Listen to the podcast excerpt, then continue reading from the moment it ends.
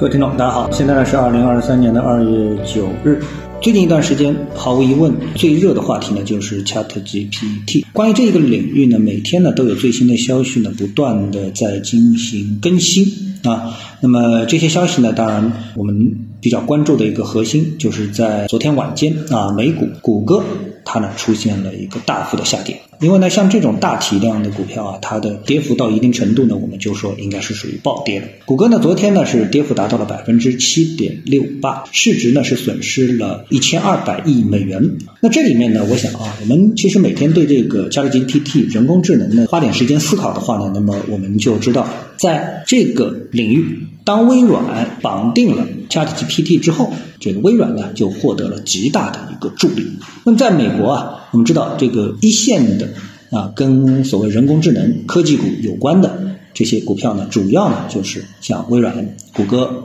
亚马逊、原来的 Facebook，现在叫元宇宙 Mate，那么还有呢苹果，包括特斯拉啊，主要就这几家。那么这些公司他们相互之间呢，才会在相同的领域形成一种竞争关系。有资格相互成为对手，所以呢，当微软推出它的这个 Chat GPT 之后呢，大家发现，哎，它最直接的竞争对手就是谷歌。像苹果啊等等啊，依靠一些硬件的，啊，像特斯拉和苹果，他们都是偏硬件的，所以呢，受影响都比较低啊。一个造车，一个造手机啊，一个亚马逊呢是做那个。线上购物啊，所以呢，他们之间的这种对抗度啊，没有这么激烈。呃，微软是做软件的，谷歌是做搜索的，所以他们都是在这个互联网及软件这个层面呢，发生了直接的碰撞。特别是大家当意识到，哎，这个谷歌啊，就是你问我想找什么东西，那那你问谷歌。那现在呢，我提什么问题啊，去找这个 Chat GPT，所以两者之间呢，呃，可替代性大家发现非常强。所以呀，最着急的就是谷歌。所以谷歌呢，在昨天很明显匆匆忙忙的呢，就推出了它的人工智能聊天软件啊，叫 Bard。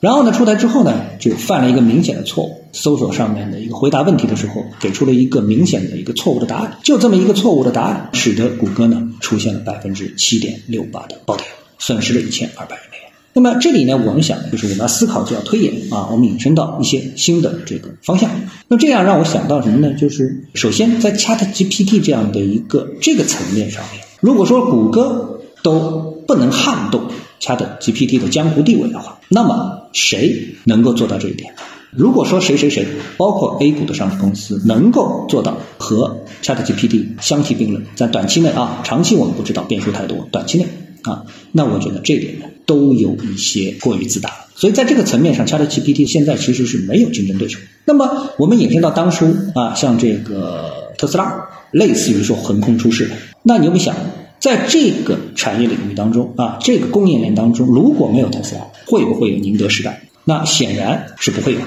因为没有特斯拉开创了新能源车这个行业，那就不会有中国这么多的中国品牌的新电动车横空出世。没有他们的这个如雨后春笋般的出世，那宁德时代就不可能有现在的这个体量。所以呢，这个产业链、这个供应链是有逻辑的。那么现在 Chat GPT 能够给我们带来什么呢？第一，它能不能在第一梯队上带来中国的 Chat GPT 呢？这点我们在前两次的节目当中已经做了分析啊，答案基本上是否定的，很难啊，在中国出现 Chat GPT 很难。所以今天呢？呃，我们看到在我们的 A 股市场上面啊，芯片股大涨啊，大家给出的一个理由就是什么？是人工智能啊需要强大的算力，所以呢需要芯片，所以芯片股大涨。哎，但是大家想一想，就是说中国的电动车在中国采购宁德时代的电池，这个很容易，对吧？但是呢，如果在 ChatGPT 的这个层面上面，是不是能够进入中国市场还不一定的前提之下？那是不是需要中国的芯片，或者说中国的芯片是不是已经达到了这样的一个程度？这是一个大大的问号。所以呢，这个炒作的逻辑，我觉得是有点怀疑。那我们就进一步的思考，就是像我在这两天所说的啊，AIGC 这个预训练内容生成这个板块。那我突然就想到，因为大家现在看到 ChatGPT 啊，总是喜欢问这样一个问题：有哪些职业会被人工智能所替代？列举了非常多的这个职业，那其中呢有一个职业，我觉得，哎，真的就是以它为案例啊，我认为这个场景是可以想象的。呃，我不知道有多少人啊使用过网上医疗这个远程诊疗这么的一个功能，比如说，哎，你到京东大药房买药，哎，他就会有一个医生来确定一下，哎，你这个你可以问诊，就是网上问诊啊，然后他给出你一个答案。那这时候你知道，就是你问诊的对象啊，呃，因为他也标了嘛，这个某某某某医生，对吧？有名有姓，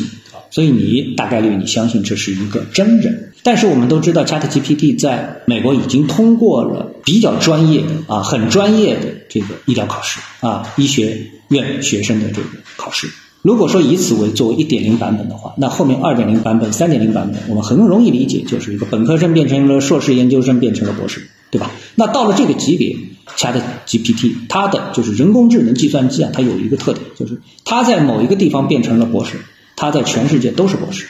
对不对？那这个时候，就像我们在昨天分析知乎一样的，那我们如果说未来远程就医、网上就医。你可能面对的就是统一的 ChatGPT。我们知道 ChatGPT 在中国不一定有，但是呢，我们的比如说京东药房、京东医生，是不是可以和 ChatGPT 形成一个上下游的合作关系呢？就像电动车采购电池一样啊，京东采购 ChatGPT，为它做一个垂直化的专项的定制。这时候我们将面对的是统一的 ChatGPT 医师。对相关的这些行业企业来说呢，是一次大大提高生产力及降低成本的机会，这是不是一个利好？就类似于我们昨天所说的知乎的利好。好，那么今天呢，我们就跟大家探讨一下，各位有什么想法或者是感受的话呢，欢迎在评论区里呢一起的交流，也希望各位呢是多多点赞、转发、订阅我的频道专辑啊。我们下期的节目时间再见。